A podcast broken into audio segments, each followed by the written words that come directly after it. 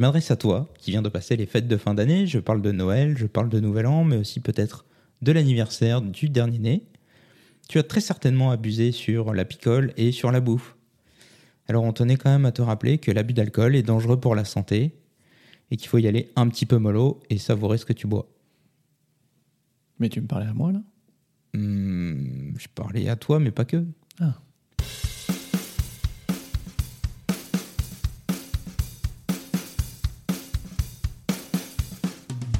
Salut Nico. Mais non, normalement tu fais salut Marco. T'es obligé de commencer. Et tout comme ça on fait musique sur le barboteur. J'avais oublié qu'on faisait ça. Eh oui, on est obligé. Mais tu peux faire ça Nico. Salut Nico. Eh, c'est Marco. Mais non, c'est pas ça. Mais non, c'est pas ça. Normalement tu dis salut Marco, moi je dis salut Nico. Et après on dit vous êtes sur le barboteur. Et après toi tu dis euh, le podcast qui ne brasse pas que du vent. C'est ça qu'on C'est fait vrai. d'habitude. C'est vrai. Salut Marco Salut Nico. Ah non, c'est pas ça. Ah si. C'est Ah oui, c'est vrai. Tu vois Non, non, à un mot près, on y était. D'accord. Bah, vas-y, commence. Salut, c'est Marco. Salut Marco Mais non. Là, t'as dit salut, c'est Marco. Ah merde. On a- Elle, est on a en des train, rires elle est en enfants. train de rire. Bon public, merci. Ici. C'est notre seul auditeur. Bah oui. Exactement. Notre seul- Ouais, parce qu'on enregistre en live aujourd'hui. Oh mon dieu, faites du vrai public Et voilà. Extraordinaire. Merci public. Mais du coup, on est sur le barboteur Ouais, le, le podcast qui ne brasse pas que du vent. En général. Ah, Oui. c'est la bombe.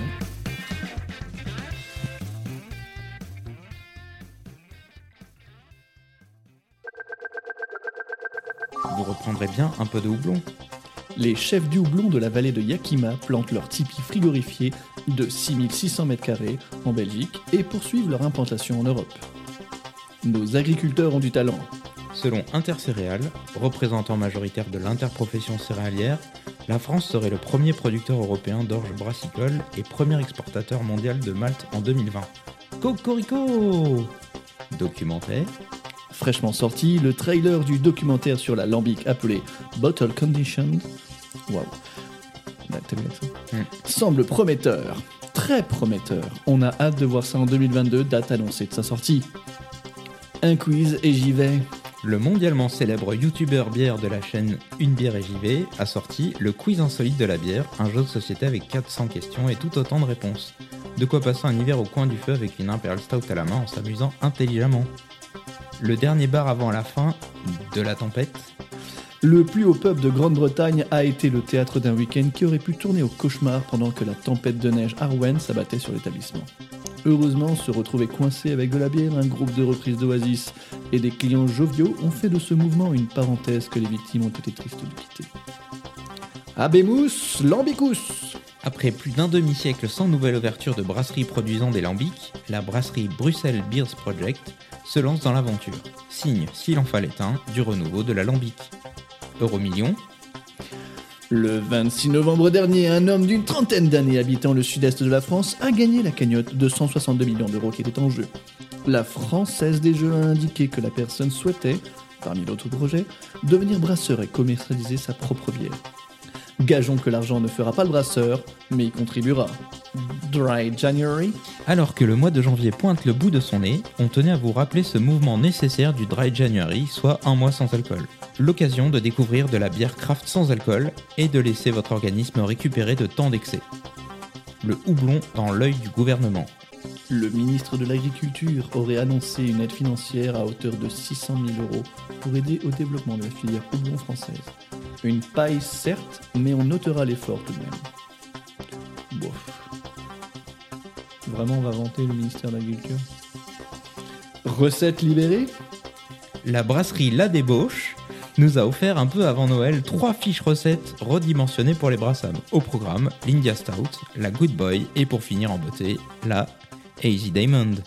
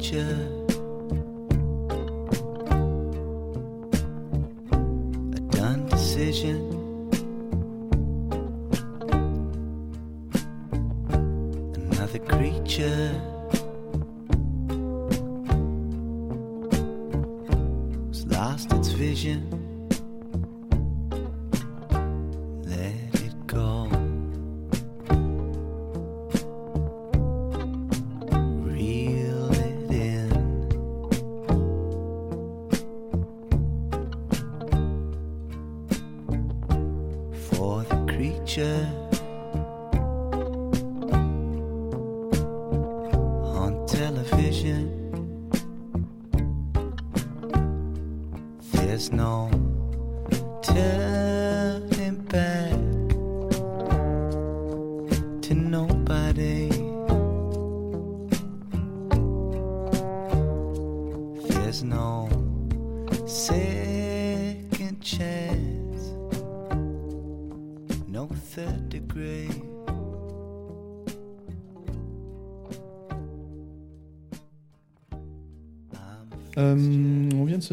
Marco On a changé de brasserie euh, parce que on aime bien changer les choses. Donc cette fois-ci, on est sur une In Taverna. Mais c'est vrai, t'aimes pas trop qu'on qu'on reprenne euh, les mêmes brasseries d'un podcast à l'autre, du coup. J'ai jamais dit ça. Et euh, ouais, In Taberna, parce que la dernière fois, tu m'avais dit Ah, In Taberna, ils font euh, des recettes à- comme à l'ancienne, blablabla, je crois, quelque chose comme ça. Mm. Non, tu m'avais dit. Et ça. là, t'as touché, t'as touché mon cœur. La corde sensible. Non, mon cœur, Ah, le cœur seulement, ok. juste le cœur. Euh, donc, une taberna, euh, c'est la Mac Taverne. C'est une, Scotch Ale à la bruyère. À la bruyère râpée. Excellent. Quel niveau Non, je- Là, on va être bon là sur les. Oh là là là. Mm. Euh, donc elle est très fraîche. Et normalement, elle se boit entre 8 et 10. Donc on va la laisser attendre. On va laisser se réchauffer. Mm. Du coup, on l'a mis sur les radiateurs. Non, mais non. Au feu. Et euh, tu sais que j'aime bien lire, moi, quand il y a des choses écrites. Ouais. Euh, ingrédients. Eau, malt d'orge, bruyère, houblon, levure, liberté. C'est ce qui est écrit. Avec plein de et Oui. D'accord. Avec plein de haies.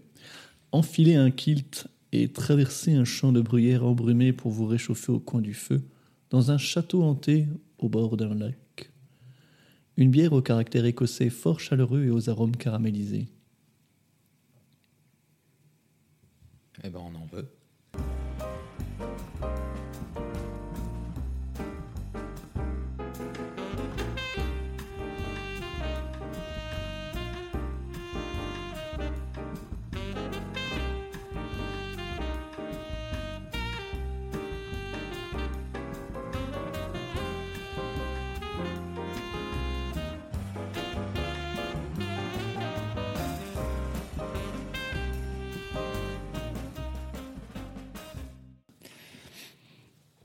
Alors Marco, ton mois, c'était bien? Eh ben, écoute, mon mois s'est plutôt bien passé. Joyeux Noël Joyeux Noël, Nico. ou joyeuse fête Euh, ouais, on va se dire joyeuse fête, ça va. Ça en englobe les deux. euh, voilà, c'est pas mal.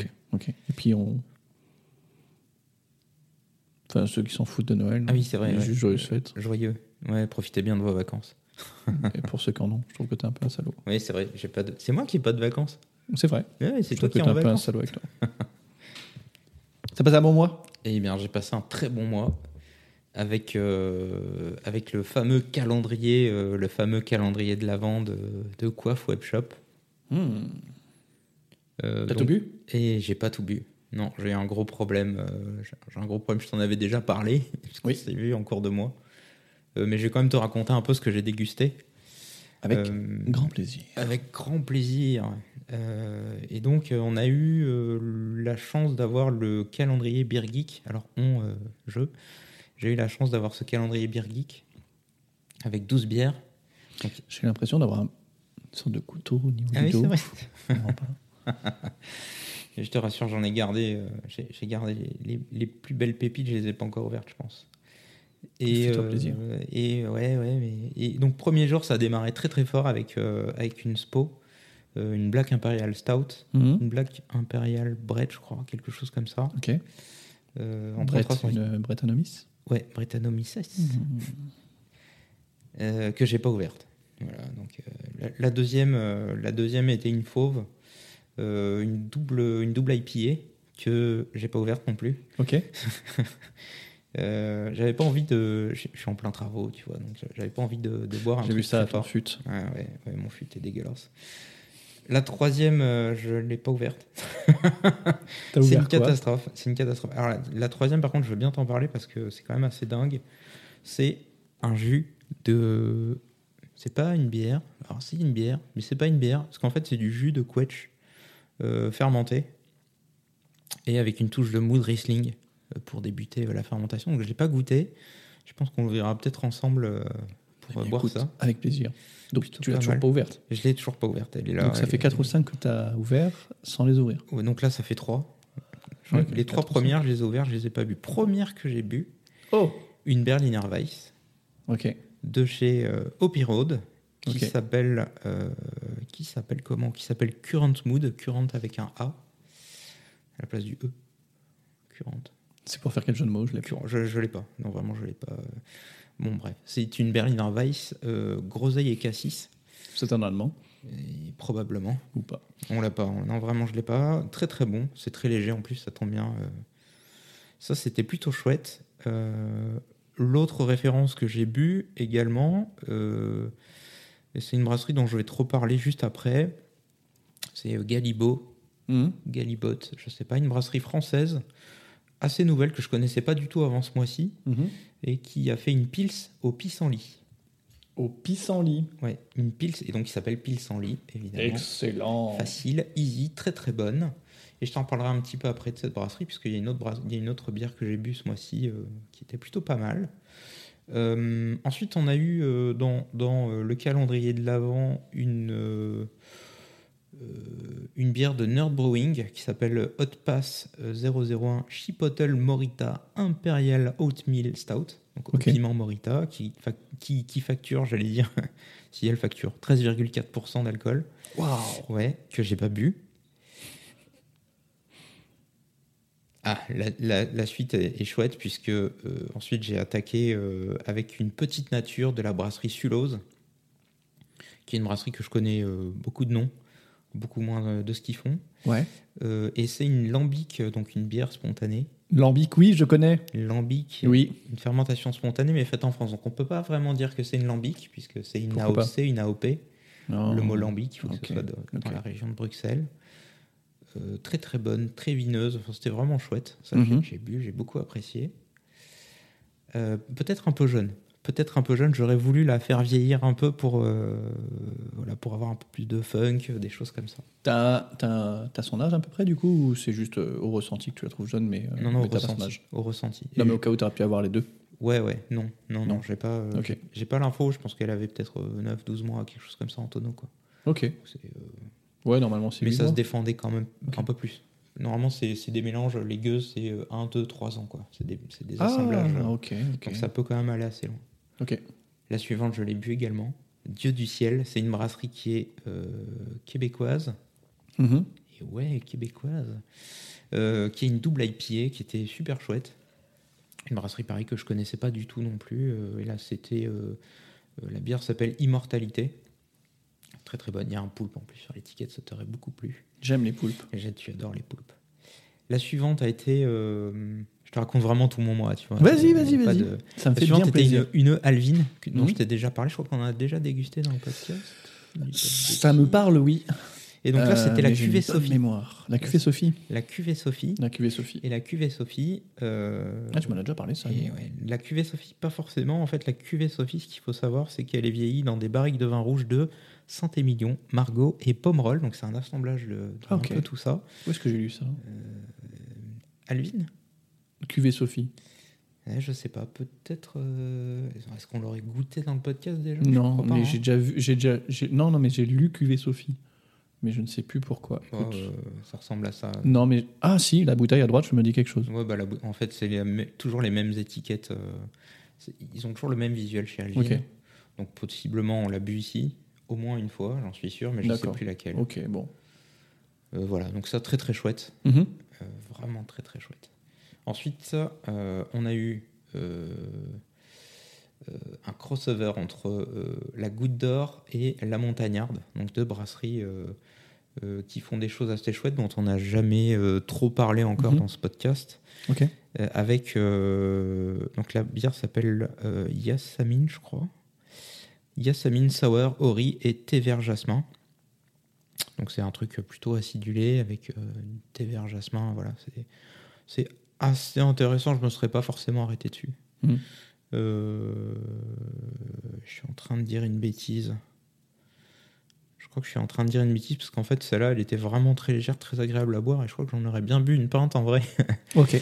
Euh, J'avais peut-être très très soif surtout, mais euh, elle- en tout cas elle passait super bien. C'était c'était une bière pintable, Ok. expression pintable. Pintable. Ouais. Ok. La bière suivante était une euh, bière que je connais un peu, euh, qui est la Gueuse Tilquin. Ok.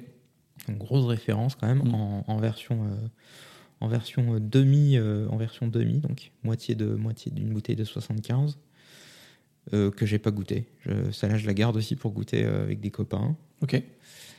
Et la dernière qui s'appelle My is bigger than yours. Ok. Voilà, la mienne est plus grosse que la autre ou que la tienne, qui est donc une, une barley wine, Mhm. donc un, un vin de un vin d'orge élevé en fût de Porto et Bourbon. Mhm. Et elle aussi, elle facture, elle facture grave. Je pense même qu'elle fracture puisqu'elle est à 15,5 degrés. Oh là là là là. je tu l'ai pas goûté non Tu plus. l'as pas goûté Non, je l'ai gardé pour. euh, Pour s'assommer. Ouais, exactement. Je me suis dit, je peux pas boire ça tout seul. C'est coquin, quoi. Ouais, c'est coquin. Mais quand même, parce que c'était le soir de Noël, euh, on a goûté une bière qui était que je connaissais pas du tout, une nouvelle brasserie euh, montpelliéraine qui euh, fait du vieillissement en fût Ok. et peut-être aussi de la fermentation euh, spontanée. Je sais pas trop comment ils font la fermentation, je me suis pas trop renseigné. La brasserie s'appelle Sabotage. Ça, c'est pas du tout ça. Oh là là, ce carnage. Euh, comment s'appelle la brasserie déjà? Je vais te le dire d'ici peu de temps. suspense est Ouais, le, intenable. le suspense est insoutenable. Brewdog. Non, c'était pas la débauche non plus. C'est pas la débauche. Ouais, Un effet papillon. exactement. Sacrilège, pardon pour. euh, Ouais, c'est pas loin de sabotage. Ouais, ouais, non, c'est non, un carnage. Sabotage, et donc là, c'était. Non, sacrilège. euh, sacrilège. J'ai redit sabotage. Oui. Pardon. Je sais pas. Je sais pas si un jour la brasserie écoute ça, mais j'aime beaucoup votre travail. Je suis désolé. je suis tout petit. En tout cas, Je pense qu'ils écoutaient jusqu'à il y a Ouais, deux ouais, minutes. ouais, il y a deux minutes, ils ont, ils ont Mm. coupé Enfin, il y a net. 10 secondes. Enfin, non. Bref, j'ai bu cette Carignan Grape Ale euh, qui, est, euh, qui a fermenté euh, sur qui a fermenté sur euh, lit- sur euh, un mar de mar de Carignan. Pas de marre de canard? Non, non, non, euh, pas de-. Pourquoi Non. tu ris à ça? Non, je sais, je sais Tu es pas. un bon public. Je, je suis gêné, c'est pour ça, c'est Mm. c'est un automatique. Le rire de Gênes. Et donc ce, ce, ce Alors cette tu t'appelles Marco. cuvée là, Tu Oui. t'appelles pas Eugène. et non. Le Bien ce Carignan Grape Ale qui était vraiment très bon, qui a euh, accompagné notre soirée de Noël. Ah, cool. qui était super chouette. Et tout à l'heure, je t'ai parlé de cette brasserie dont je te reparlerai qui s'appelle Galibo, une brasserie Mhm. que j'ai. ou Galibot, pareil, si vous écoutez un jour, je suis désolé d'avoir écorché votre nom. Moins que, moins que Sabotage. Non, je plaisante. Sacrilège. Euh, et donc, Galibo est une brasserie, je sais plus où ils sont, mais en tout cas, ils font de la bière. Leur spécialité, c'est la bière de fermentation euh, basse, donc à, à basse température. Mhm. Euh, attends, tac, tac, tac. Euh, oui, ici, c'est ça. Basse température, les levures remontent. Euh, les pils, quoi. Voilà, c'est un peu leur spécialité. Contrairement à d'autres qui font des ale, eux font plutôt euh, des, des, des, des pils, des choses comme ça. Donc plutôt des bières typées allemandes. Et on trouve pas beaucoup. Enfin, les piles, c'est tchèque. Ouais, ouais, bon là. Et là, pour le coup, ils nous ont euh, fait une roche-bière. Roche-bière, donc c'est une bière fumée. Hmm. que j'ai eu l'occasion de goûter euh, à, la, à la tireuse. Alors, j'ai j'ai pas pris tout ce qu'il y avait. Euh, cette bière s'appelle La Fille du Feu. Et euh, j'ai goûté par curiosité parce que le style, je connais très très peu. Mhm. Et euh, cette bière était extrêmement bonne. C'est euh, vraiment ce que j'en ai retenu de mon mois. Euh, cette roche bière, si tu as l'occasion de, de tomber sur cette, sur cette brasserie-là, j'ai bu la pisse en lit, Mhm. la pils en lit Oui. qui est plutôt pas mal, désaltérante, une pils qui est quand même très agréable. Ce serait bien que toutes les pils ressemblent au moins à ça, ce serait chouette. Ok. Mais cette roche bière, elle, elle est vraiment un cran au-dessus. euh, en dégustation, en soirée, il faisait un peu froid. Euh, mais c'est une bière qui est vraiment super bien passée. Donc euh, je pense que c'est une brasserie à suivre, Galibo, Galibot. Euh, pour, pour les prochaines fois, on essaiera peut-être de trouver une quille de chez eux pour, pour déguster ça Avec sur le podcast. Grand plaisir. Et sinon, je crois que c'est tout, c'est déjà pas mal. Ça fait un bon mois. Hein, ouais, bon, j'ai pas vu grand chose du calendrier. Enfin, Quelques-unes, à peu près la moitié. Quoi. Et l'autre moitié, ce sera partagé. euh, Avec les copains Ouais, j'ai un problème avec ça, je t'en avais parlé. Je pense que c'est. Je sais pas si c'est un problème. Je- Je trouve ça plus sympa de partager bien. J'ai j'ai- j'ai peur de boire un truc tout seul et de ne pas partager. Alors, je sais pas. euh, Hmm. Bon, on verra. Je on ne te verra. jette pas la pierre. On verra, on verra. Il y a aussi, euh, on n'en a pas parlé dans les actus, euh, mais euh, Ammonite a sorti quelques nouveaux, euh, nouvelles cuvées, Mm. notamment une cuvée euh, qui est assez marrante avec, euh, enfin marrante, c'est pas le mot, mais un espèce de truc méta où euh, donc il y a des graphistes, deux graphistes dont j'ai plus les noms qui ont fait les étiquettes Mhm. et ces graphistes ont aidé aussi à la conception de la bière, j'allais dire du vin, c'est un lapsus euh, à, cet assemblage de bière et euh, ça a donné donc trois bouteilles, donc une bouteille pour chaque graphiste Mhm. et un assemblage des, des deux euh, des deux bières faites par les avec les deux graphistes, Mhm. un assemblage donc ça a donné trois bières et pareil euh, les les deux euh, les deux pas les vignettes les, les deux étiquettes s'assemblent Mhm. et les deux bières s'assemblent également. Donc il y a un espèce de côté méta ou une synergie entre les graphistes et, et, et, et le, la bière que, que l'on va boire. Mhm. Je crois que les bouteilles ont été mises en vente à 17h. Donc c'était sur euh, la biérothèque, donc à, à Toulouse, dont on avait déjà parlé. Yes. Et euh, je crois qu'en deux minutes, il n'y en avait plus. Et il se trouve, euh, il se trouve que j'ai réussi à en avoir, euh, j'en avoir. Donc c'était des précommandes, donc euh, je suis assez content. Euh. Peut-être qu'on aura l'occasion de déguster ça lors d'un prochain podcast également. Eh bien, avec grand plaisir. Voilà. C'était mon, mon mois. Ok. Et toi, ton toi? Mois Eh bien, moi, ce sera vachement plus court puisque j'ai pas bu grand chose. J'ai pas fait grand chose concernant euh, la bière. C'était ton dry December?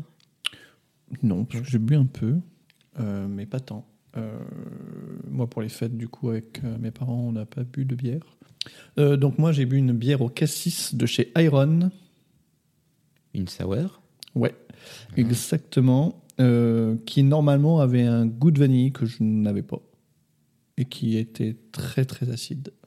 D'accord. Oui, c'était écrit sur l'étiquette euh, vanille et tu l'as pas ressenti, quoi. C'est ça? Exactement. Exactement. Et euh, je cherchais plutôt une pastry, pour être honnête, parce Hmm. que j'étais sur mon mois de novembre. Le mois avec, précédent. une pastry qu'on ne peut pas avoir de chez la Cervecera Peninsula, Hmm. parce qu'ils n'en ont plus. D'ailleurs, il faut qu'on leur réponde. Hmm. Et donc voilà, donc je recherchais d'autres choses comme ça, euh, parce que c'était sympa et que je voulais euh, explorer un peu plus ça, et j'ai pas trouvé. Donc elle était bonne, hein, mais euh, Ouais, c'était trop acide, pas ouais, peut-être trop acide, et je pense qu'elle serait plus sympa à l'été. Hmm, Ouais. Possiblement, s'il fait chaud. Voilà. Elle était, elle était forte ou en alcool, je veux dire Non, non, non, pas le Non. souvenir de ça. Ok. Mais je sais pas. Non. Et donc j'ai bu une, euh, la dernière bière que nous avait enfin que m'avait offert Audrey, pardon, de chez Unibrou. Donc tu sais, brasserie québécoise, Mm. euh, était bonne. C'est c'est encore une bière à 9 degrés. Bonne bière d'é- de- d'été non d'hiver. Exactement, Une bonne une bière bonne bière d'été non d'hiver. Non d'hiver. Mm. Et. Euh, donc, euh, puis voilà, pas grand chose, moi, ce mois-ci, euh, mis à part bah, les fêtes, comme tout à chacun, ou une grosse partie de tout à chacun. Tous ceux qui veulent et tous ceux qui peuvent. Et puis, euh, puis voilà, quoi. Et t'as commencé à préparer Dry January? Mm, que non, tu j'y ai pas pensé, euh, mais pourquoi pas? Écoute, tu veux qu'on se lance un challenge? Ouais. Là, je pense qu'il y a- il y, a matière. Ok. Je- J'ai pas encore prévu. J'ai rien prévu. Vraiment, là, c'est euh, les mains dans les poches. J'ai déjà pensé. Je me dis, ah tiens, il y a telle brasserie qui fait. euh, Mais j'ai encore rien fait. Ok, donc on picole pas, et quand on se retrouve le mois prochain, on picole du sans-alcool. Ouais. Enfin, le 31 décembre, on a droit quand même. Oui, c'est le 31 décembre. Ouais, d'accord, ok. Ça marche. Mais à minuit, c'est le Mm. 1er janvier. Ouh. Donc normalement à minuit tu trinques plus. Donc euh, Si, tu peux trinquer. Non. Ah, si, Ouais, tu peux trinquer, mais euh, tu fais ah et puis tu jettes ton champagne par terre. tu jettes Sauf même le si verre c'est comme du ça. champagne sans alcool. Oui, ouais, Et tu ouais, peux prendre là, du tu champagne si t'as envie, mais Et à ouais. mon avis. Non, pas le champomier, vraiment, faut pas. Enfin, j'en sais pas, non, non. Je suis pas très champagne, alors euh, Ou alors, si tu veux tricher, tu continues à picoler le 1er janvier parce que tu n'as pas trop le choix. Mm. Mais euh, ton dry January, il finit à la fin du 1er février. ok.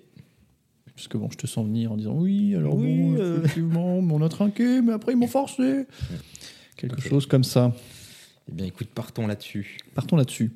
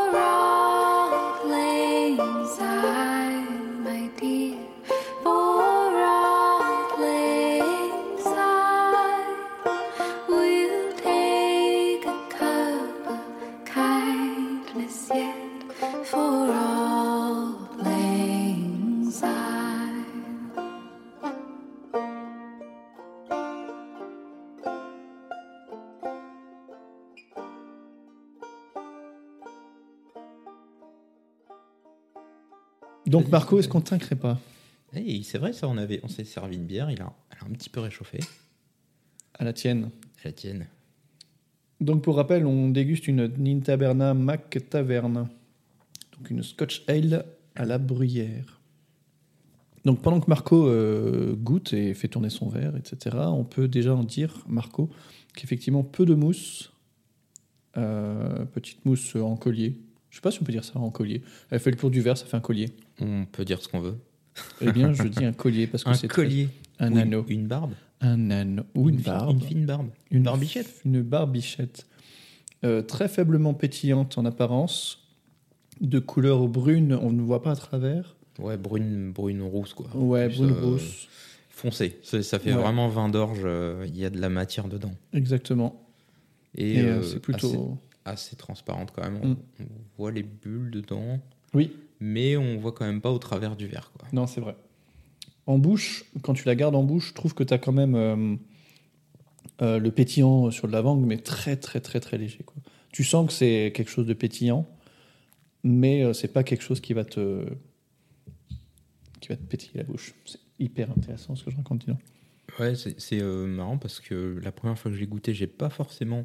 Fais attention. T'as cette attaque euh, sucrée Mhm. Oui, oui. et je vrai. sentais pas la bruyère. Je me disais, mais quel goût ça peut avoir la bruyère dans tout ce que j'ai en bouche. Et je Mhm. crois que je viens de le sentir. C'est assez intéressant. En, en- en fond de palais, euh, j'ai vraiment ce côté bruyère végétale. euh, je sais pas trop comment l'expliquer. mais Oh, waouh comment Mais tu l'as euh, senti C'est pas, pas en premier. pour moi, c'est vraiment au niveau de la gorge. D'accord. Où j'ai un truc. Alors, je dis oh, waouh, mais euh, peut-être parce que tu m'as orienté aussi et que mon, mon cerveau s'est attaqué. Enfin. S'est S'est concentré peut-être un peu plus. Oui, Ouais. il s'est attaqué tout seul. Il s'attaque. Il est un peu con ce cerveau. Mais euh, j'ai eu l'impression d'avoir quelque chose d'assez, d'assez vert, Mm. floral, un peu, Ouais. en, mais dans la gorge. Mhm. Mais pas vraiment en rétro-olfaction, Mhm. plutôt à, à, quand, à la déglutition. Je sais pas si ça t'a fait la même Je, chose. ouais, je vois bien ce que Mm. tu dis. Je vois bien ce que tu dis et derrière, je pense que c'est vieilli en, en fût, j'imagine. Et euh, on, on sent un peu ce. j'imagine. Une Scotch. J'imagine, ouais, ouais, une scotch. euh, Il y a, il y, a, il y a ce côté un peu vanille coursant là, euh, des, euh, des, des, des vins vieillis en, en tonneau. Et probablement un peu du scotch, je le sens beaucoup moins, peut-être en, en- vraiment en rétro-olfaction plus que plus qu'autre chose. Après, scotch, ça veut dire juste scottish, ça veut pas forcément dire qu'il y a du whisky dedans, enfin qu'il y a du scotch dedans. Mm, Ouais, ouais, Donc, ouais, euh, parce que je ressens pas de l'alcool de, l'alcool de whisky, moi, ça, personnellement. peut, ça peut être très Je subtil. ressens, hein. oui, oui. Enfin, en tout cas, je le- moi, je le ressens pas. Je trouve Mm. qu'elle est vraiment assez ronde, en fait, en, Ouais. en- en bouche. Une fois, en- une Mm. fois euh, avalée, elle est. Effectivement, il y, a, il y a ce goût de caramélisé, je trouve, effectivement, qui, qui décrivent. Et sur mes bords de langue, j'ai l'impression d'avoir euh, d'avoir un peu, effectivement, de sucre caramélisé. Pas, pas trop sucre, mais plutôt caramel, effectivement. Euh. Ouais, moi, je la trouve super bonne, en tout cas. Voilà. Très bien. C'est ce que je vais euh, C'est- dire pour conclure, puisque Ouais, c'est euh, souvent euh, Super ma bonne meilleure analyse. On va garder ça. Super bonne sur 20, oui. On va ça. garder ça. Parfait. Eh bien, écoute, elle va nous accompagner euh, pendant qu'on va aborder nos sujets. Hum Et je te propose d'aborder. Bah, du coup, je vais me calmer. euh, Peut-être d'abord. J'allais la a- descendre. Ah bah non, non. D'abord, on met un peu de musique. euh, après, tu nous parles de ton sujet. Et voilà. Allez, musique, accordéon. Musique, non, on euh, refait pas ça, on refait pas ça.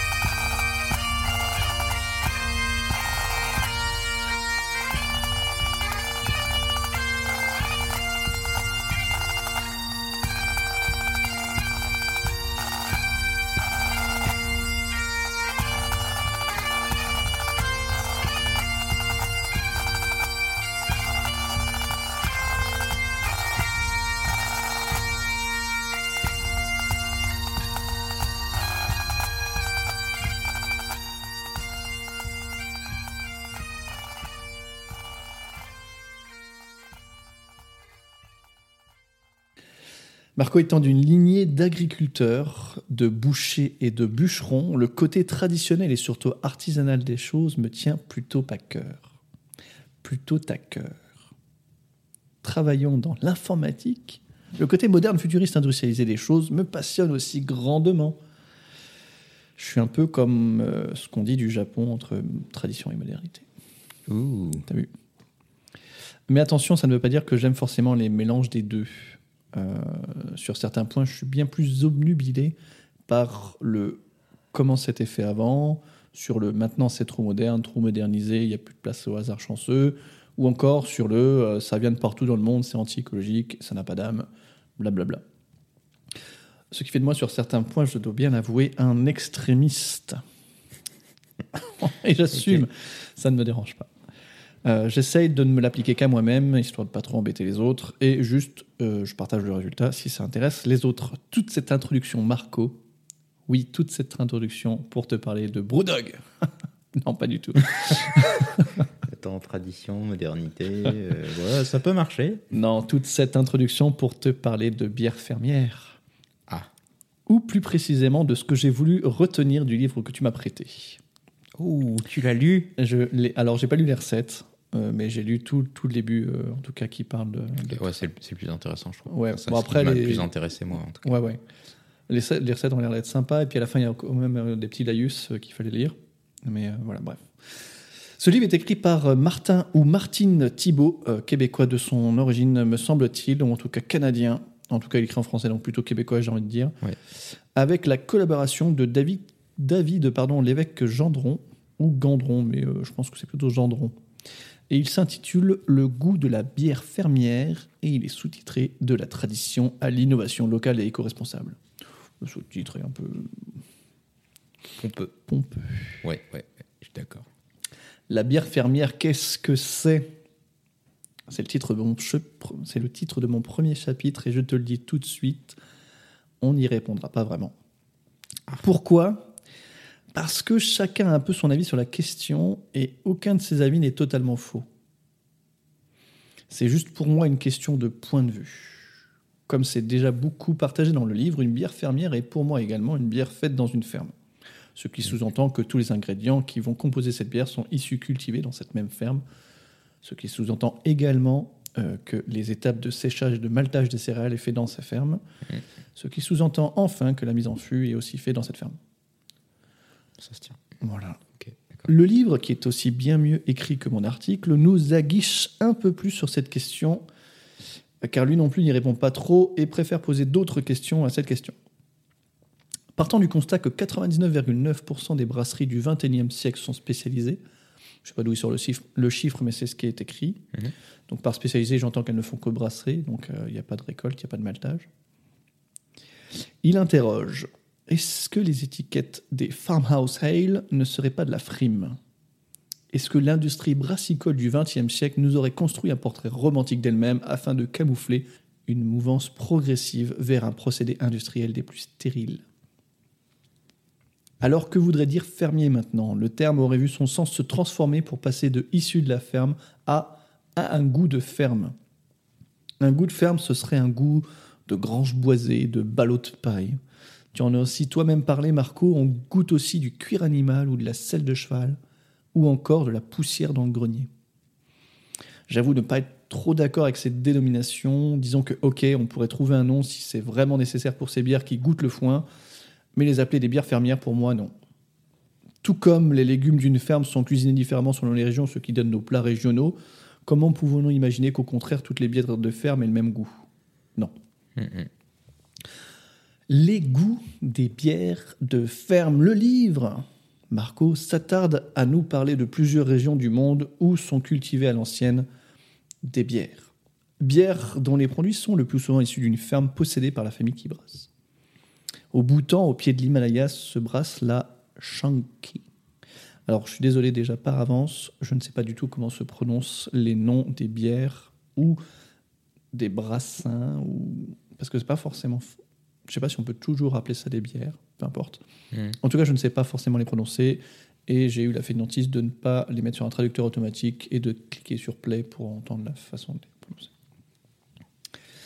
Donc la Shanki ou la Shankai, c'est une bière traditionnelle à base d'œufs, de beurre.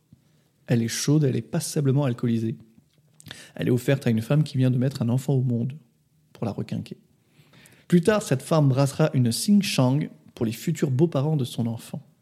En Estonie, la Koduolu est brassée dans des cuves en bois léguées de génération en génération. Le livre euh, sème à nous raconter que les enfants euh, vont goûter le jus avant qu'il soit alcoolisé et que ça devient une tradition un peu familiale, etc. Les Sétos, ou les Sétos, qui vivent à cheval entre la Russie et l'Estonie, fabriquent une bière à part- pardon, fabriquent une bière de fortune à partir d'une boisson gazeuse de pain de seigle appelée le kvass. Pareil, je sais pas comment ça se prononce. Qui était envoyée par les soviétiques pendant l'occupation du territoire. Pour faire cette bière, puisqu'ils n'avaient pas les ressources financières ou matérielles, contrairement à leurs ancêtres, ils ajoutaient du sucre et de la levure de pain au kvass pour en augmenter le taux d'alcool. En Lituanie également, pendant une période de répression culturelle, ils enfournaient l'orge produite localement après l'avoir trempée dans de l'eau chaude et placée dans un moule. De ce fait, la miche était torréfiée à l'intérieur du four de pain. J'en passe pour conclure avec la Finlande, dans la région de Tampere, dont l'équipe de hockey a battu il n'y a pas si longtemps celle des Dragons de Rouen à la Champion Hockey League. Donc Tampere qui brasse une Sati, S-A-H-T-I, bière qui est encore aujourd'hui intrinsèquement liée au sauna. Autrefois, ces mêmes saunas servaient à sécher les maltes d'orge et de seigle. Tous ces exemples pour te laisser imaginer tous les goûts différents que peuvent avoir ces bières. Ces goûts de bière qui sont aussi bien évidemment influencés par la méthode de fabrication. Ici et là, on nous parle de céréales crues, maltées. Les techniques de séchage passent d'un fumoir à un séchage, à un séchage au soleil qui donne des grains clairs, à un autre séchage doux sur des planches de pierre posées sur des feux où la fumée ne vient pas aromatiser les grains. Pour la filtration, pareil, on parle de lit de paille, de lit de genévrier ou même pas de filtration. Évidemment, on parle aussi de cuves et de barriques en bois. On voit donc bien qu'il y a mille façons de faire de la bière fermière. Mille ingrédients et mille outils, mille élaborations différentes. Mais alors, que sont maintenant nos farmhouse ale Les levures aux arômes fermiers. Si tu cherches à faire une bière aux arômes qui te rappellent la ferme, on va plutôt t'orienter vers les Brettanomyces et le Quebec. Rappelles le Quebec On en a parlé Ouais. le mois dernier. Mhm. Un peu de Wikipédia pour commencer. Brettanomyces, communément appelé Brett, comme tu l'as dit tout à l'heure en introduction, est un genre de levure de la famille des Pichiaceae. Dans le vin, elle est responsable de défauts. Dans la bière, elle permet la fermentation de certains, bi- de certains bières de type lambic, dont tu as parlé aussi tout à l'heure. C'est donc une levure qui permet aux brasseurs de développer des profils rustiques ou sauvages pour leur bière. Un peu de wiki pour Kvek. Kvek is a collective term for a family of strains of brewing yeast that has been used in Norwegian farmhouse brewing for generations. Pas traduit. Traduit, ça te donne que Kvek est un terme générique pour une famille de souches de levure qui a été utilisée dans les fermes norvégiennes depuis des générations. Ouais, parce qu'ils n'ont pas de, pro- de, de page wiki en français, donc voilà. Mhm. Puis vous me la pétez avec un accent de merde aussi. Pas mal, pas mal. Merci. Ces Kvek d'ailleurs ont presque toujours été récupérés dans des équipements de brassage fermier encore en fonction. Mm. Oui, je t'apprends rien. Pas grand chose. Mm. Ce sont, bah, c'est pour nos auditeurs. Moi, je m'en fous, je te parle plus. Je m'en fous. Donc, auditeurs, ce sont des levures qui donneraient un côté fermier aux bières. Eh bien, oui, mais pas que. Puisque tu imagines bien que dans les fermes, du Bhoutan en Estonie en passant par la Finlande, on ne commande pas de levure au laboratoire. Je vais donc t'admettre sur un sujet que tu connais un peu, ou en tout cas sûrement plus que moi. Je vais te parler de la fermentation spontanée. Ah. Un sujet, mon sujet préféré. Martin, ou Martin, notre auteur, voyage beaucoup à travers le monde et nous amène en Belgique avec la Lambic, la brasserie Cantillon, que tu connais peu. À peine. Par exemple, remplit son bac refroidisseur du mou en soirée et le laisse à l'air ambiant toute la nuit. Levures et bactéries intègrent donc le liquide et ce dernier est placé dans des fûts de chêne déjà imprégnés d'une flore des brassins précédents. Au bout de 3 à 4 semaines, on retrouve des levures Saccharomyces de type Cerevisiae. Oui, Si, si, c'est bien. Ouais, c'est pas mal. Uvarum et Pastorianus. Au bout de 3 à 4 mois, les lactobacilles et la euh, Pediococcus damnosus. Et au bout de 6 à 8 mois, les Dequera et Brettanomyces entreraient en jeu. En voyageant vers l'Amérique du Sud, où les Quechua brassent la chicha ou la chicha, je ne sais pas. À partir de maïs, blanc maltais, l'auteur remarque que la fermentation spontanée offre une palette gustative bien différente. Chez eux, seuls les Saccharomyces de type Cerevisiae se retrouvent dans les échantillons analysés en laboratoire. Pour la chicha, donc, une souche de levure simple et efficace. Alors au final, c'est quoi une bière fermière? Eh bien, c'est un peu tout ce que j'ai cité et aussi ce que j'ai omis, mais que tu pourras, enfin, que vous pourrez retrouver dans les livres. Ce sont ces bières issues de fermes préservées par la modernité. Souvent pas par choix, mais finalement on gagne, enfin on garde cette richesse gustative et authentique de ces bières. Martin, je vais lui donner un nom, euh, une consonance anglaise, s'appuie aussi beaucoup sur les fermes et brasseries de Scandinavie. Très peu connues car non exportées, ces bières sont produites et consommées pour des occasions entre amis, en famille.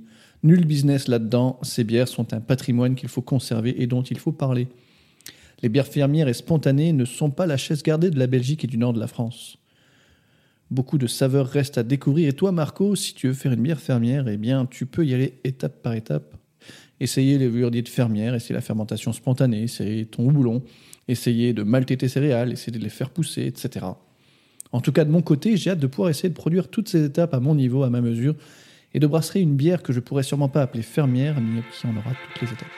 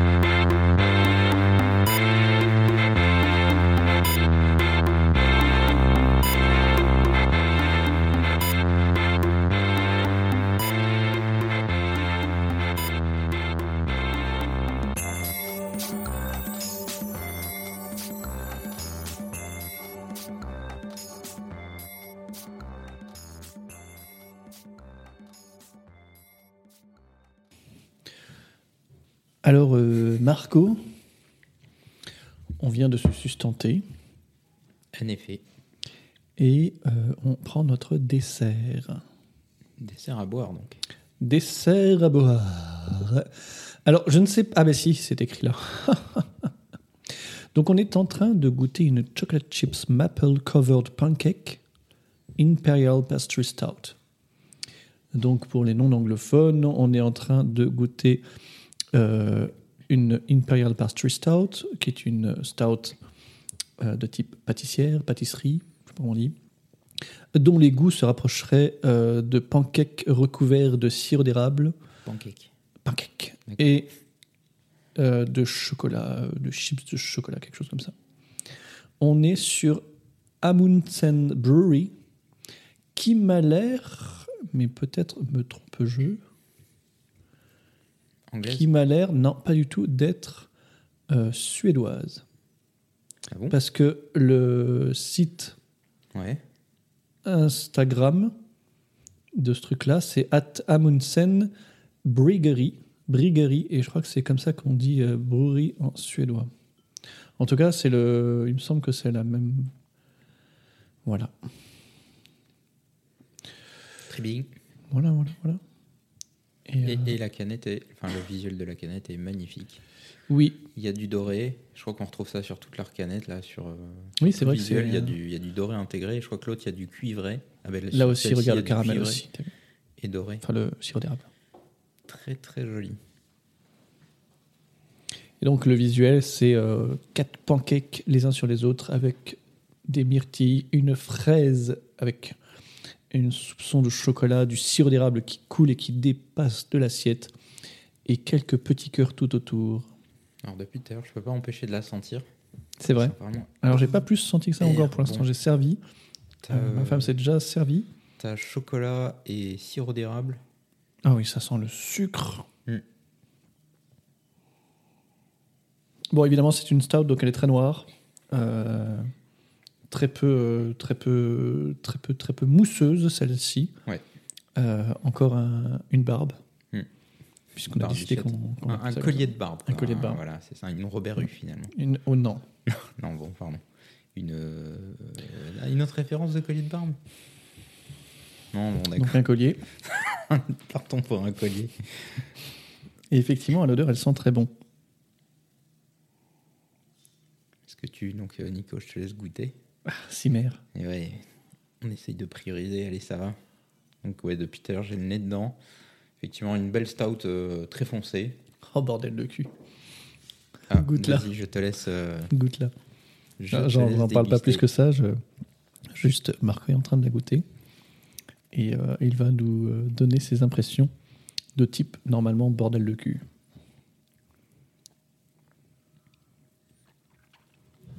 Ok. Ben, sirop d'érable. Oui. Euh, Chocolat. Sirop d'érable, chocolat. Elle est un peu sèche, elle est pas très sucrée. Enfin, il y a un peu de sucrosité, mais c'est pas. euh, je pense que je pensais que ça allait être plus que ça. Moi, je suis content parce que je suis pas sucre du tout, moi. Ouais. Et, et elle est quand même très bonne. Elle est quand même très bonne. Il y a ce petit côté réglisse que j'aime pas forcément trop euh, sur, euh, sur les stouts. C'est- Mais c'est très personnel la réglisse parce que je crois que personne sent ça. Je le sens pas du tout. Mais Moi, je c'est quand sens même juste quelque chose de super bon. C'est très bon. Ouais, c'est très bon. T'as goûté, Laurie? Non, la bière. Tu veux goûter la goûter bière? Attends. Bah, Oh là là, tu passes un enregistrement, c'est extraordinaire. Oui, c'est notre public. Alors au nez, euh, Réglisse, oui. réglisse? Oui, oui. N'importe quoi. Retirez-lui ce verre. Non, allez, ça suffit, ça sent pas la réglisse maintenant.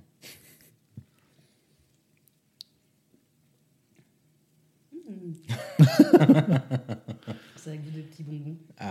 Bon, ok. Il n'est pas trop sucré comme tu dis. Ouais. C'est très... J'aime bien l'équilibre.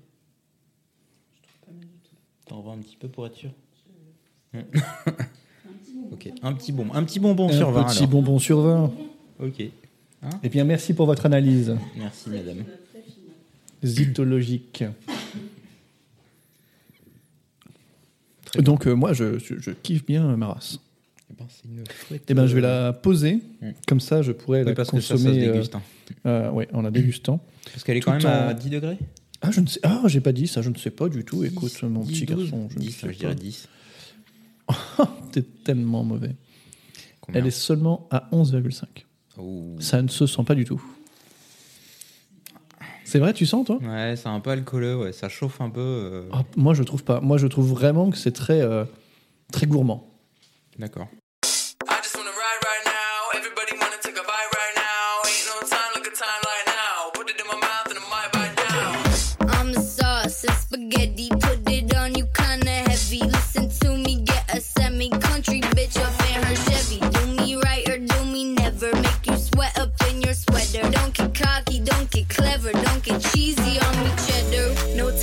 waste. Waste my time, I'ma make 'em wait. I'm a pancake bitch, but I take the cake. I'm gooey in the middle, baby, let me bake. No time to waste. Waste my time, I'ma make 'em wait. I'm a pancake bitch, but I take the cake. I'm gooey in the middle, baby, let me bake.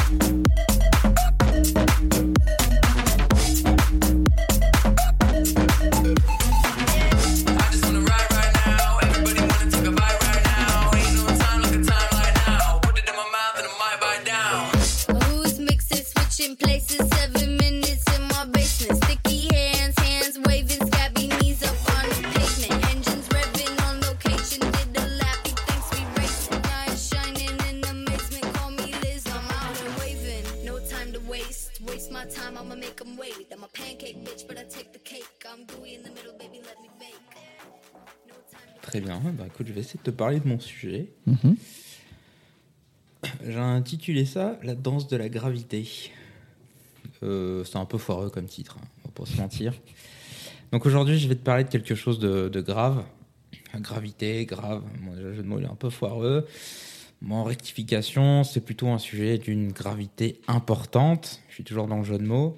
Qui mérite que je sorte ma plume? J'ai fait quelques vers.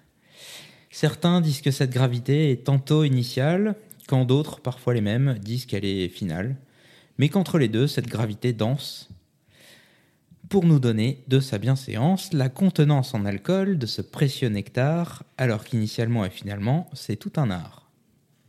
Bon, je vais m'arrêter là. La phrase est super longue. Tu Ouais. parles de Brewdog? Non. Mince. Bon, si tu ne l'as pas encore compris, parce que bon, je n'ai pas parlé de Brodog, je vais te parler de cet outil génial en brassage que sont, puisque c'est des outils, le densimètre et le réfractomètre. Très bien. Si tu ne sais pas ce que c'est, tu Je peux le aussi sais. rester. Et quand tu parles de plume, tu parles de ton euh, Apple Pen euh, 2, c'est ça? Oui, exactement. Ou iPad, je sais plus comment on dit. Oui, c'est celui-là. Mm. Apple Pencil. euh, Apple Pencil, oui, tu vois, je le connais vachement bien. Formidable, formidable. Et donc un densimètre, déjà, à quoi ça sert? Ou un réfractomètre, à quoi ça sert? Je vais pas commencer par... euh, on aurait pu démarrer, euh, mais j'ai préféré démarrer par le fameux à quoi ça sert, hein, le, c'est quoi? Je vais pas démarrer par ça. Alors, on va revenir à la genèse, euh, bah, la genèse de la production d'alcool. Pour simplifier le sujet, pour produire de l'alcool, il faut avoir un liquide avec des sucres fermentés cibles, qu'on appelle euh, généralement des sucres simples qui vont pouvoir être consommés par les levures, qui vont produire de ce sucre, euh, donc de l'alcool et du CO2. J'ai très simplifié, mais euh, ça marche comme ça. Tout le monde est d'accord pour dire que ça marche comme ça. Rien ne se perd, rien ne se crée, et à la fin, normalement, tu picoles. Il se trouve qu'en connaissant la quantité de sucre avant fermentation, on arrive grâce à des formules mathématiques à déterminer le degré d'alcool que l'on espère pouvoir atteindre. C'est un outil extrêmement précieux car euh, extraire euh, des sucres des céréales, c'est un peu son métier finalement au brasseur. Mais ça, c'est un autre sujet. On pourra en parler, euh, on pourra parler rendement, mais pas aujourd'hui. Mhm. Alors je sais, je le vois dans ton regard, tu es déçu. Ou peut-être perdu. Décidément, euh, tu n'aurais pas fait un bon acteur tant tes émotions sont indéchiffrables, un petit peu comme mon sujet aujourd'hui. En connaissant également la quantité de sucre qu'il reste en fin de fermentation, je vais également connaître mon degré d'alcool de façon assez précise, sans avoir à passer par un laboratoire d'analyse un peu coûteux, même si ça va te demander de ressortir ta calculette que tu n'as pas utilisée depuis le cours de maths avec Monsieur Devitt. Bon, je connaissais pas le nom de ton prof, du coup, euh, j'ai pris le nom d'un prof à moi. J'en ai eu plusieurs. Ah, Félicitations. Ouais, il y en a un qui était bien pourri. Ouais. À cause de lui que j'ai raté le bac. Ah. Le, la première fois. Très bien, on ne va pas parler de lui alors. Non. La deuxième fois, j'en ai eu un très bien. Quand il a expliqué les choses, j'ai fait en fait, c'était trop con. Ah. Voilà. Pardon. Par extension, euh, donc tout ça là, ces fameux, ces fameux maths, euh, par extension, ça va aussi te permettre de savoir que tes levures ont fait les choses qu'elles savent faire, au lieu de roupiller comme des feignasses dans tout ce bon jus sucré. hein. Donc en résumé, à quoi ça sert Ouais, on aime bien dans le barboteur euh, réexpliquer avec les mêmes mots mais avec des gestuels qui vont bien. C'est vrai. Donc ça sert à 1. Calculer ton rendement euh, d'extraction de sucre. Mhm. 2. À calculer l'alcool que tu peux espérer en tirer. 3. À calculer l'alcool que tu as réellement. 4. À savoir si ta fermentation se passe ou s'est bien passée. 5. D'autres choses dont je pourrais te parler, comme pour éviter d'avoir un goût aqueux à ta bière parce que tu es une pince sur tes céréales et que tu veux extraire du sucre jusqu'à la dernière goutte. Euh, mais je t'en parlerai pas de ça parce que ça m'est déjà arrivé et je, t'en parlerai une autre fois. Euh, mais déjà, pourquoi on parle de deux outils? Donc il y a deux outils déjà, pourquoi est-ce que je te parle de deux outils? Et bien sur le papier, ces deux outils ont le même but. Mais comme dans tout bon combat de boxe, ces deux poids lourds ont des forces et des faiblesses. Là, je vais me lancer dans un truc, je suis vraiment pas sûr, mais je vais quand même te le faire. hein. On, va, on va dire que c'est scénarisé. On me dit dans l'oreillette que le match est d'ailleurs sur le point de commencer. Je laisse la parole à Jean-Michel, commentateur. Bienvenue dans le Barboteur Arena. Ce soir, nous allons avoir un combat sans merci pour savoir qui est le champion du monde de mesure de la densité sucrée. Les deux adversaires sont très tendus et la salle est pleine à craquer. Mais sans plus attendre, voici les présentations. Celui à ma droite, entraîné par Archimède, on l'appelle l'hydromètre de Syracuse, le mustimètre grec, le pèse-mou qui pèse lourd, l'aéromètre de ce qui nous laisse, de qui ne laisse pas respirer son adversaire. Il immerge tout son poids dans le liquide pour en percer sa densité. J'ai nommé le densimètre. À ma gauche, entraîné par Abe, en provenance directe d'Allemagne, sa lentille est réglable à l'œil du public, il s'adapte automatiquement à la température de son adversaire. Comme ils disent dans la pub pour Pec Citron, une seule goutte suffit. J'ai nommé le réfractomètre. T'as vu, je l'ai fait en. Ouais, incroyable. Sous le commandement de l'arbitre, les deux adversaires se rapprochent, se saluent et le combat va pouvoir commencer. Let's get ready to ramble Ding, ding, ding, ding, ding, ding, ding, ding. Bon, comme il faut savoir raison garder, je vais cesser ces enfantillages et revenir dans le vif du sujet. On va commencer par le densimètre. Il a l'apparence d'un cylindre creux, un peu comme un thermomètre. Il contient une règle graduée avec un lest en son sein. Son utilisation consiste à l'immerger dans un liquide. Tu le prends, tu l'immerges dans un liquide. Tu vois, je l'ai réexpliqué avec des gestes, ça passe de suite beaucoup mieux. C'est beaucoup mieux. Plus il va s'enfoncer dans la solution, moins la densité sera importante. Il se base donc sur le fameux principe d'Archimède, tu l'aurais compris si tu avais suivi tes cours de physique, et s'utilise donc pour mesurer la masse volumique, appelée aussi densité. L'avantage, c'est qu'il est peu coûteux. L'inconvénient majeur, c'est qu'il va falloir extraire 250 ml dans une éprouvette pour pouvoir faire la mesure. En gros, un quart de litre euh, Mhm. qui, qui passe dedans. Euh, ça, et le fait que le densimètre, comme l'éprouvettes, euh, sont en verre, et le verre, ça casse plutôt pas mal. Mhm. Euh, tant qu'on est dans les pains noirs, si ton jus de houblon n'est pas à 20 degrés Celsius pile, il faudra aussi utiliser un tableau de correspondance. Voilà, donc ça c'était pour le densimètre. Ensuite, on a le réfractomètre. Il a l'apparence d'une lunette avec, à son extrémité une plaque biseautée bleue.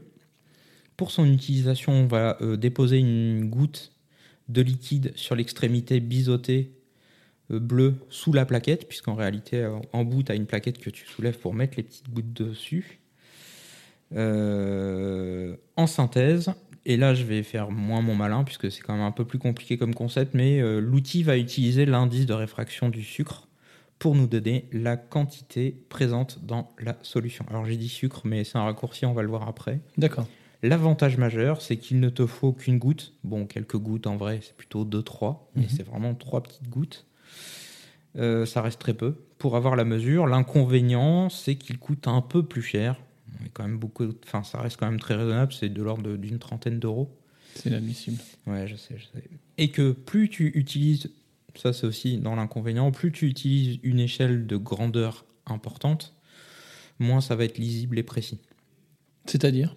C'est-à-dire que euh, Plus t'as d'alcool, moins tu vois ou... Enfin, ouais, plus, plus t'as t'as de sucre Mm. et, moins ça va être précis. En gros, pour lire les Imperial Stout, Mm. ça va être dans des échelles, tu vas avoir des, euh, des réfractomètres qui ont, qui ont des échelles importantes. Ça va aller de 0 à 32 et euh, sans mentir, ça doit faire 2 cm à l'œil, tu vois, pour voir. Hmm, Et entre, tu as des échelles graduées. Donc tu vas voir, mais assez difficilement. Ok. Mais déjà, quand on l'avait utilisé chez toi, euh, Ouais. même sur des trucs pas forcément très forts, Oui. faut voir l'œil quand Ouais, même. c'est exactement. Donc ça, ça reste quand même l'inconvénient principal. Yes. En résumé, le densimètre te donne la densité d'un liquide. La question c'est combien pèse un litre de ce liquide? Voilà. Le réfractomètre te donne l'indice de réfraction d'un liquide. De façon très schématique. Il en existe d'autres, euh, mais en tant que brassam, on va se contenter de ces deux, car ils sont relativement faciles à trouver et peu coûteux. Euh, il existe plein d'autres outils, j'en parle un petit peu à la fin, mais c'est pas trop la peine de. Je ne vais pas en parler ici. On a donc ces deux outils, mais je ne sais pas euh, quoi faire du résultat. Vas-tu me demander, mon cher Nico? Car oui, au bout de ça, on a un résultat. Mais il existe aussi plusieurs échelles dont tu trouves soit dans l'outil lui-même des équivalences, soit des convertisseurs sur le net ou sur, ton application préférée de brassage. Il va donc falloir parler d'unité, cette fameuse échelle dont je te parlais. Les kilomètres heure. Ouais, exactement. La densité, je vais commencer par ça. Elle répond à la question combien pèse un litre de ce liquide? Je l'ai dit tout à l'heure. À noter aussi que contrairement à ce que je croyais, un litre d'eau pure euh, pèse non pas 1 kg, mais 998,203 grammes. Ouais, je C'est sais. sur cette dur. révélation que nous allons quitter. C'est extrêmement dur. Ensuite, je vais te parler du degré plateau. Donc, il répond à la question combien de sucre se trouve dans 100 grammes de ce liquide? Mhm.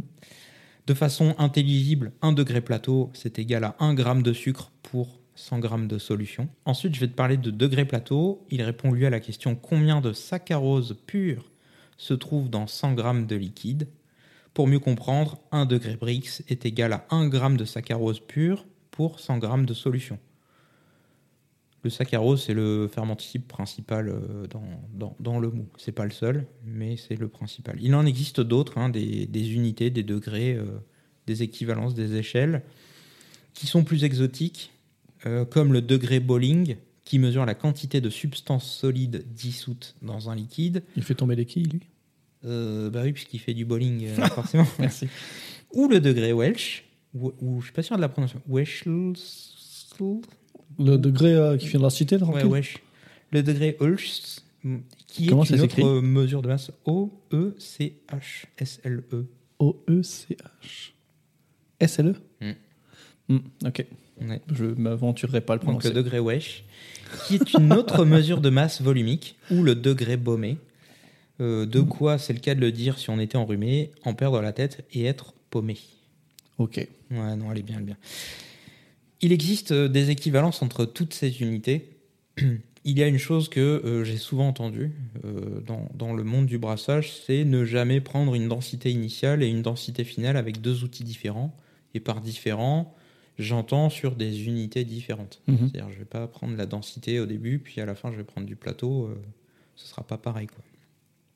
Ouais, j'imagine qu'il y a des tableaux de correspondance, mais c'est pas très bien de faire ça, je pense. Eh bien, je vais t'apporter une solution. En tout cas, je vais te donner mon avis. Oui. On va cesser le débat tout de suite, car en réalité, euh, le premier point, c'est que le densimètre comme le réfractomètre sont des outils relativement peu précis. L'interprétation du résultat, euh, l'échelle déjà, elle n'est pas forcément très précise. Je me vois encore tirer la langue à regarder le réfractomètre et à souffler la mousse dans le tube pour tenter de lire ce qu'affiche le densimètre. Hmm. Donc je pourrais pas ju- jurer sur ma vie que la mesure que je viens de réaliser est absolument euh, irréfutable. Ensuite, on a euh, le facteur de variation due aux températures. Euh, L'échelle est graduée pour un liquide de 20 degrés en général, mais difficile d'être pile à 20 degrés quand tu termines une ébullition euh, ou euh, quand tu es en train de, de- de passer déjà ton premier mou. Oui, les unités d'échelle, euh, qui sont aussi trop petites sur la quantité prélevée, en théorie, hein, toutes ces mesures. C'est-à-dire que quand tu vas prélever une goutte, Mhm. la quantité, elle est infime. Peut-être que la goutte que tu as prélevée qui était au-dessus, elle avait peut-être plus de sucre que ce qui est au fond. Hmm. Donc assez difficile. Faut touiller. Bon, on a quand même des équivalences. Pour une densité, euh, on devrait être. euh, je, je vais partir de ça. C'est ma référence de base. Mhm. Euh, 1,048, on va dire que c'est ma densité. Mais je suis incapable de dire combien elle contient de sucre exactement, combien elle contient de fermentible exactement. Parce qu'on sait déjà que déjà l'eau pure, ça pèse 998,203 grammes et qu'il faudrait que mon mou soit à 20 degrés pile pour que cette mesure soit parfaitement exacte. Et qu'en plus, j'ai bien lu. Pour les plateaux, euh, on serait sur une mesure à 12 degrés plateau. Bon, ça, on sait répondre. euh, En théorie, ça fait 12 grammes de sucre, c'est assez précis.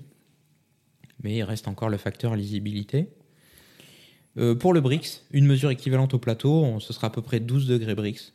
12 Non, 12 Ah oui. 12. Bon, euh, mais encore une fois, hein, ici on a du saccharose. Ça ne reste, là, c'est de la mesure que du saccharose et pas du sucre. Ouais. Euh, et par exemple, on ne mesure pas ici dans le saccharose le maltose, qui est un sucre typique dans le brassage, même s'il y en a moins que le saccharose. On s'accorde euh, néanmoins à dire que pour 1 degré Brix, ça équivaut à 1,04 degré plateau. Ok. La différence entre une mesure avec des appareils euh, numériques euh, de densité et de réfractométrie montre un écart de fraction de pourcentage entre deux liquides donnés pour des unités différentes. Euh, je- j'ai pas, j'ai pas d'exemple en tête, mais euh, j'ai lu quelques études là-dessus où on mesurait des liquides entre euh, un densimètre numérique et euh, un réfractomètre numérique Mhm. et où on cherchait à avoir des écarts euh, des, des écarts entre ces deux mesures-là, avec des tableaux d'équivalence, et on arrivait vraiment à des écarts qui étaient inférieurs à, à- à 1%. Quoi. Donc ça reste quand même mineur. Et puis, euh, quand on est dans les approximations, je vais quand même te donner deux tips que moi j'utilise euh, pas mal quand je brasse, je vais dire au quotidien, mais c'est pas le cas. Pour ramener une densité en plateau euh, on va garder euh, en général, enfin c'est une astuce que je te donne, euh, on va garder que les deux derniers digits. Donc par exemple pour une densité que je vais constater à 1,064, je vais garder le 64 Mhm. et je vais le diviser par 4. Ça va me donner donc un équivalent en plateau Brix euh, d'environ 16. Si je veux connaître mon taux d'alcool approximatif, je vais faire la différence entre ma mesure avant fermentation et après fermentation Mhm. en plateau Brix, peu importe. Par exemple, je vais avoir un 13 avant plateau en Brix et 5 après fermentation, plateau Mhm. en Brix. Soit un écart de 8 entre les deux, la différence des deux. Je vais diviser par 2 et ça va me donner une approximation de mon degré d'alcool que j'ai actuellement, à peu près 4. En réalité, euh, le bon chiffre, c'est pas 2, c'est plutôt 1,9. Mhm. Euh, mais bon, de tête, c'est quand même beaucoup plus compliqué à faire, donc euh, en général, je prends 2. Ok. Sinon, à partir de tes mesures tu pourras toujours aller sur ton application de brassage préférée ou encore te rendre sur l'excellent site euh, Univerbière euh, qui te permettra de faire les vraies équivalences et les vrais calculs avec les vraies formules et y compris la prise en compte du resucrage lors de la mise en bouteille si tu fais du resucrage durant ta mise en bouteille. Ok. Un dernier conseil, si demain tu dois t'acheter un équipement et que tu n'as rien, ça n'engage que moi, mais euh, prends un réfractomètre à l'échelle 0,32, donc de 0 à 32, et Mhm. en Brix. Il va te permettre de mesurer la contenance en saccharose qui est le principal sucre fermenticible dans ta bière.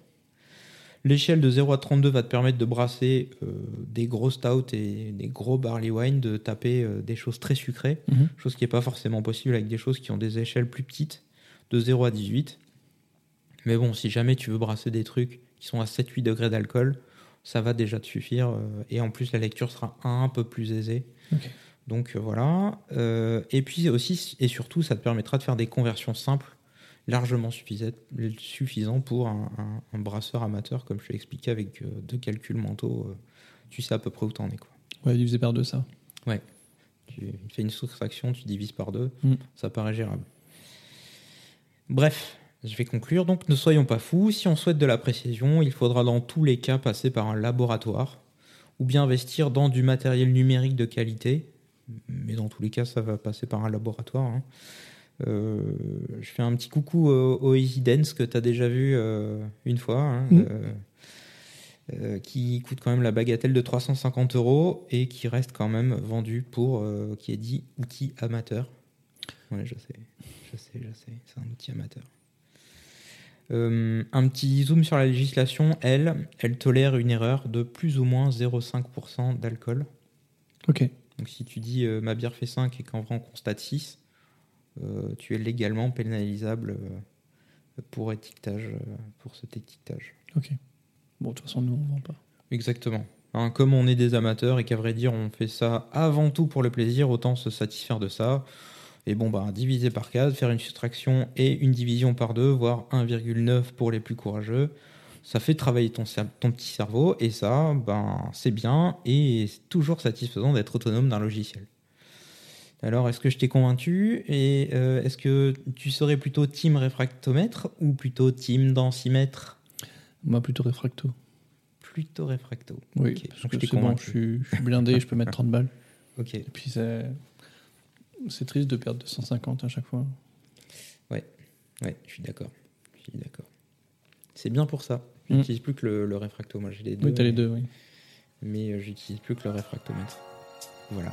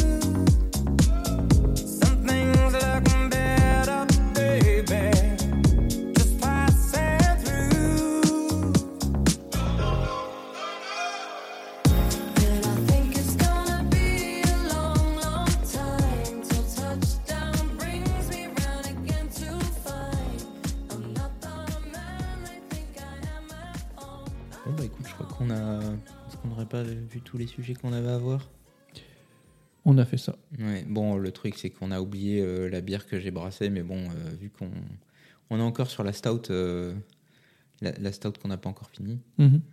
Aujourd'hui on n'aura pas le temps, bon, bah c'est pas grave. T'as- T'avais parlé de la bière que t'avais brassée au début de cet épisode? Un petit peu, ouais. Oui, ok, je Ouais. pas le souvenir. Bon, bah tant pis, c'est pas grave. Ok. C'est pas grave. Euh, bah, il ne reste plus qu'à nous souhaiter. euh, à te souhaiter. On peut se souhaiter nous-mêmes. on on nous souhaiter. on- souhaitons-nous. Mm. Euh, on n'a plus qu'à souhaiter. euh, Alors, passer de bonnes fêtes, c'est à peu près fait. On est Un à bon 50%. réveillon. Ouais, un bon réveillon. Mm. Euh, une bonne année.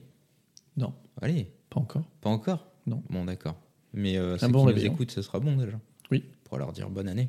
Ah, on peut dire bonne année On à ceux qui nous année. écoutent. Oui, parle Excellente année à vous qui nous écoutez, en espérant que l'année 2022 soit moins pourrie que les deux dernières. Euh, à mon humble avis, c'est mal barré, mais euh, je voudrais pas vous foutre la commune dès le début de l'année. Donc euh, j'ai rien dit.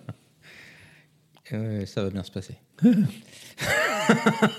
Mais t'es vachement confiant. Ouais, ouais, on va, on va déjà voir en mer, on verra bien. Heureusement, on a la bière. Heureusement, on a au moins Et ça. ouais. Heureusement, vous nous avez. hein. Hein. Petit moment de paradis chaque mois, hein, chaque début de mois. Chanceux que vous êtes. Ah là là là là. On aimerait bien être à votre place. C'est vrai. Ah, ce serait bien. Je pourrais me dire, putain, je vais écouter enfin le nouveau barboteur. Mm. Que du bonheur. Oh, un chat, ça fait longtemps que t'avais pas entendu. Chut, il y a quelqu'un qui descend les escaliers. Doucement. Chut. C'est qui?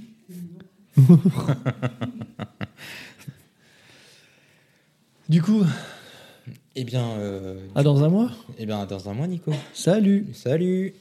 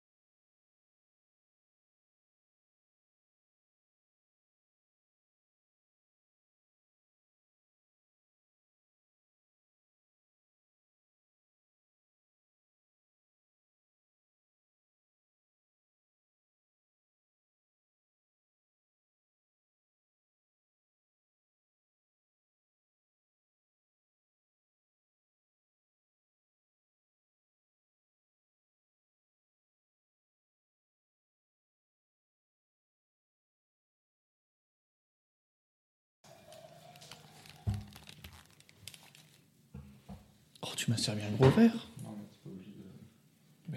cache pas, moi. Malade, c'est pas la peine. Quoi? Te rends pas malade, c'est pas la peine. Non, c'est sûr. On a une belle mousse.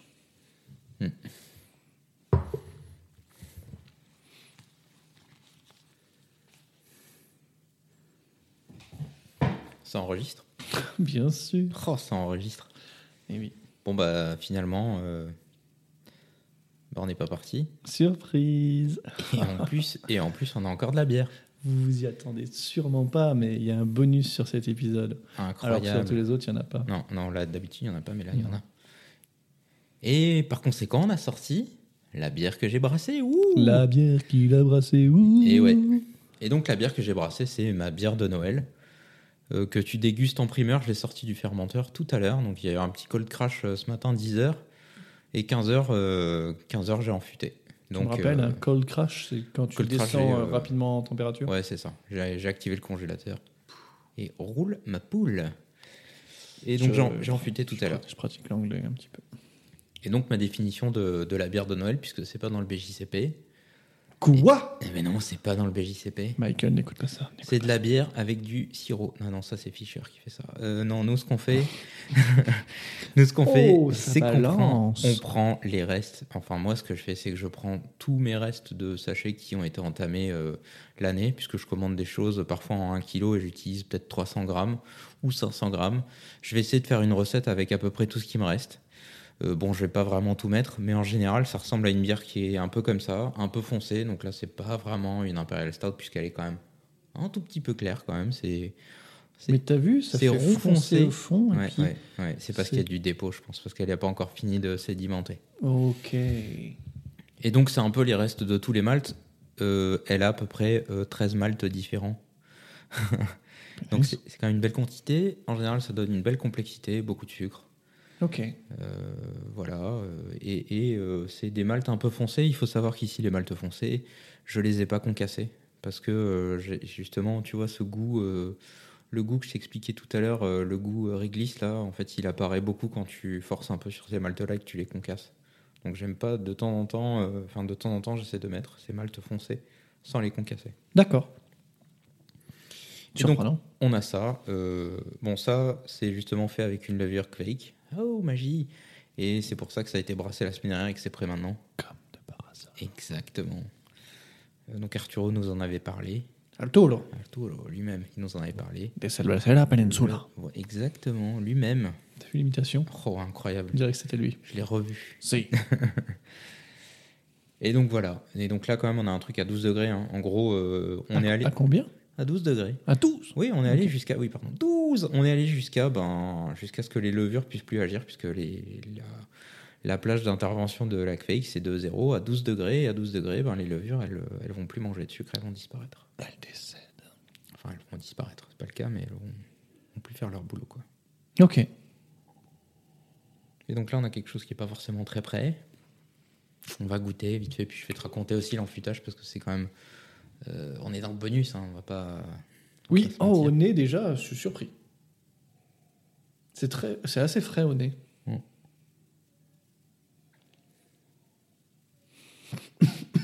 Pardon, je tousse un peu. Alors, euh, Marco est en train de goûter sa création. Marco, que goûtes-tu? Goûtes-tu le cuir de cheval? Non. Je goûte pas le cuir de cheval. Le cul de cheval Je sens, euh, ouais, je sens, Cette ignorance. ça, ça, ça a goût de sucre.